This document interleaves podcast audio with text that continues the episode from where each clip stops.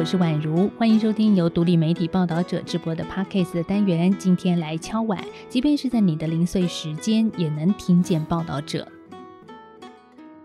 日本前首相安倍晋三七月八号在奈良街头遇刺身亡，终年六十七岁。这个消息震撼了国际社会，当然也有很多的报道者的读者在关心。于是呢，我们在当天立刻推出了即时报道，还有持续关注安倍作为战后日本执政时间最长的国家领导人，他的突然奏事对于日本国内政治和台日关系所带来的后续影响。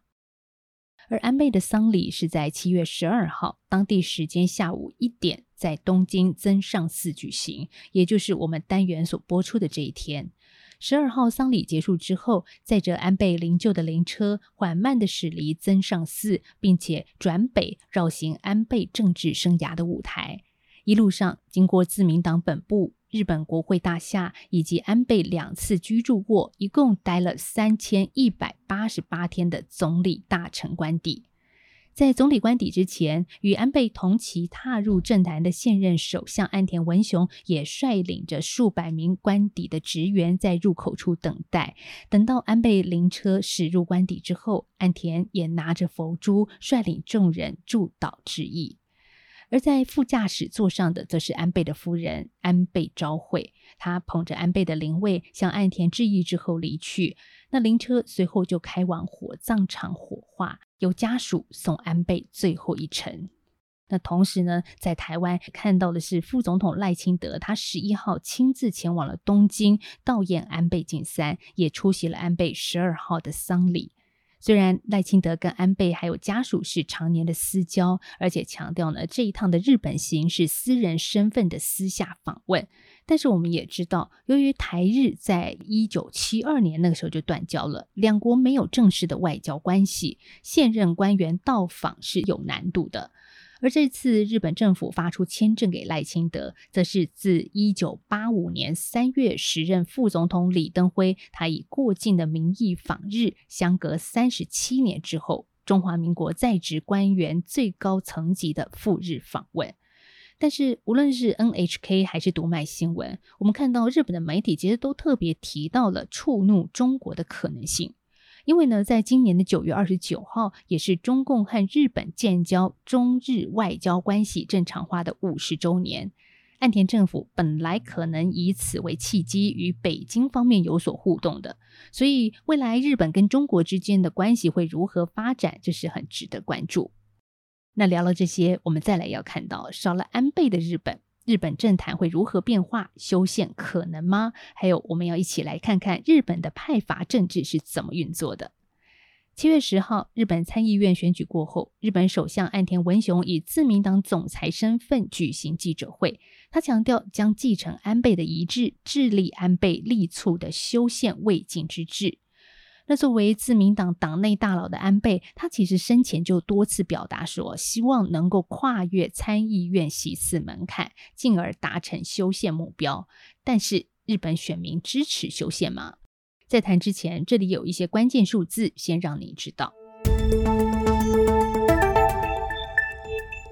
日本在七月十号举行参议院选举，自民党在这一次应选的一百二十五席中拿下六十三席，单独过半。那被外界视为修宪派的自民、公民、国民民主、维新这四个支持推动修宪的政党，在这一次拿下九十三席，再加上非改选席次。加总过后，一共获得一百七十七席，已经超过发动修宪所需要的三分之二，也就是一百六十六席的门槛。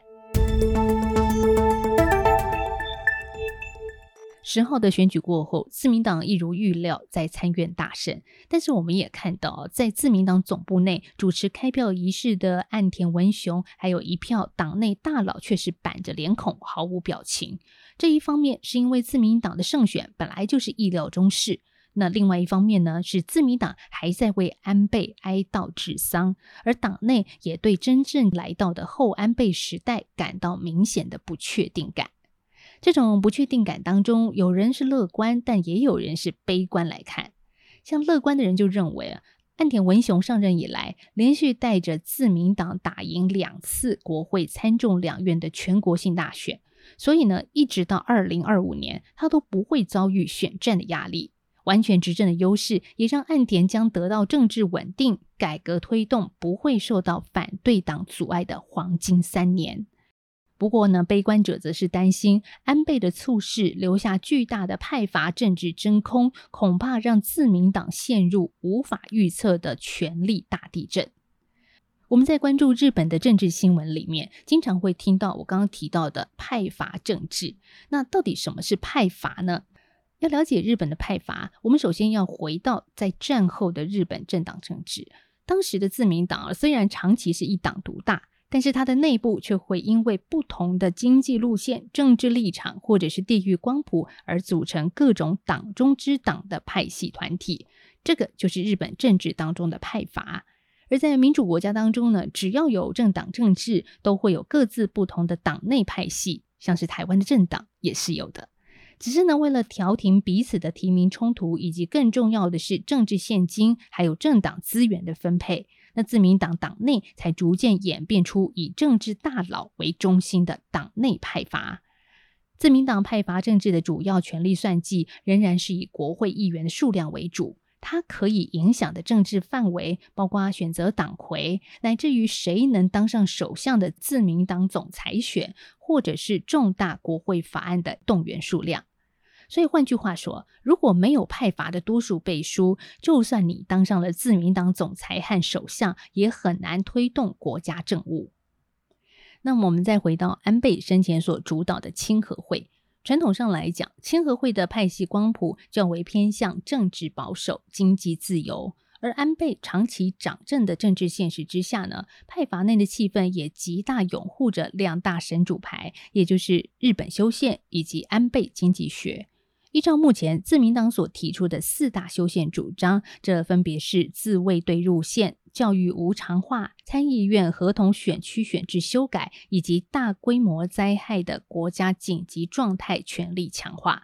其中呢，最让人关注的就是安倍念兹在兹的是想解开宪法对日本军地的束缚。但是我们也要问，安倍的遗志真的能够被推动吗？在日本的派阀之间，除了竞争，也有合作关系。像是当前的修宪、国防跟战略问题上，现任的首相岸田其实是一直非常尊重安倍的意见。但是呢，实际上日本的修宪政治仍然存有相当大的一个政治门槛。比如说，修宪派的四个政党，他们彼此对于四大修宪项目的取舍跟路线并不一致。那同时呢，修宪就算是通过了国会两院，也还要交付全民公投后生效。但是仔细来看，相对于其他的民生议题，修宪一直不是民意重视的政策。因为根据日本媒体时事通信在七月十号随参院选举所做的一个出口民调指出啊，日本选民最在意的议题仍然是在经济。百分之三十点二的民众认为呢，现在日本最重要的政策改革是就业景气，其次是关于高龄化与少子化的社福对策。至于认为修宪最重要的选民，只占出来投票者的百分之四点七。尽管部分国际媒体认为安倍的死或许可能催出了日本选民对自民党的同情票，甚至进一步推动安倍修宪一致的政治气势，但实际上呢，在这一次的参院选举当中，日本的全国投票率仍然只有百分之五十二点零五。虽然这比三年前参议院选举的百分之四十八点七九为高，可是仍然是日本战后以来投票率倒数第四低的国政选举。那换句话说，在当前的政治讨论里，安倍派的自民党后继者们虽然会以继承安倍的愿望为政治号召，但是呢，实际民意离修宪的讨论仍然有相当的距离。那最后呢，我们来关注台日关系的发展。安倍在两国的关系推动当中扮演着重要的角色。两岸交流远景基金会执行长赖宜中曾经担任台北驻日本经济文化代表处代表室主任。对于安倍，他有着长期的观察。他说，安倍是第一个把台日关系搬上台面的日本政治领袖。赖以中就回顾二零零四到二零零八年，主流日本当时的想法是台海不要出事来影响日本。但是呢，安倍他翻转这个想法，他让日本了解到台湾民主的确保对日本民主至为关键。还记得去年十二月，安倍就曾经明确的表示，台湾有事就是日本有事。而对于这句话，赖宜中就解读，安倍认为台湾的安全就是关系到日本的安全，而日本本身的安全如果有状况，可以主动启动美日同盟，日本不需要等候美国的后方支援来对应。这代表着他用日本的利益来确保台湾的民主。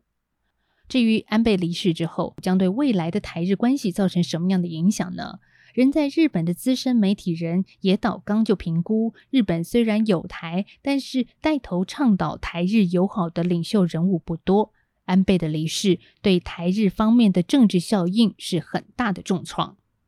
但是赖宜中他保持着不同的看法。他认为啊，安倍已经是很成功的把台湾议题变成台面上日本主要关心的议题，不会因为过世就人亡政息。只是呢，不知道未来台日之间还会不会出现像这样子积极又有影响力的人支持台湾呢？今天聊到的文章内容有一点多，我会附文章的连结在资讯栏，欢迎你把收听或者是看文章的想法以回馈留言或寄信的方式告诉我们。报道者是一个不收广告、没有付费墙的非盈利媒体。如果你心有余力，也可以透过定期定额单笔捐款的方式支持我们。我们下次再见喽，拜拜。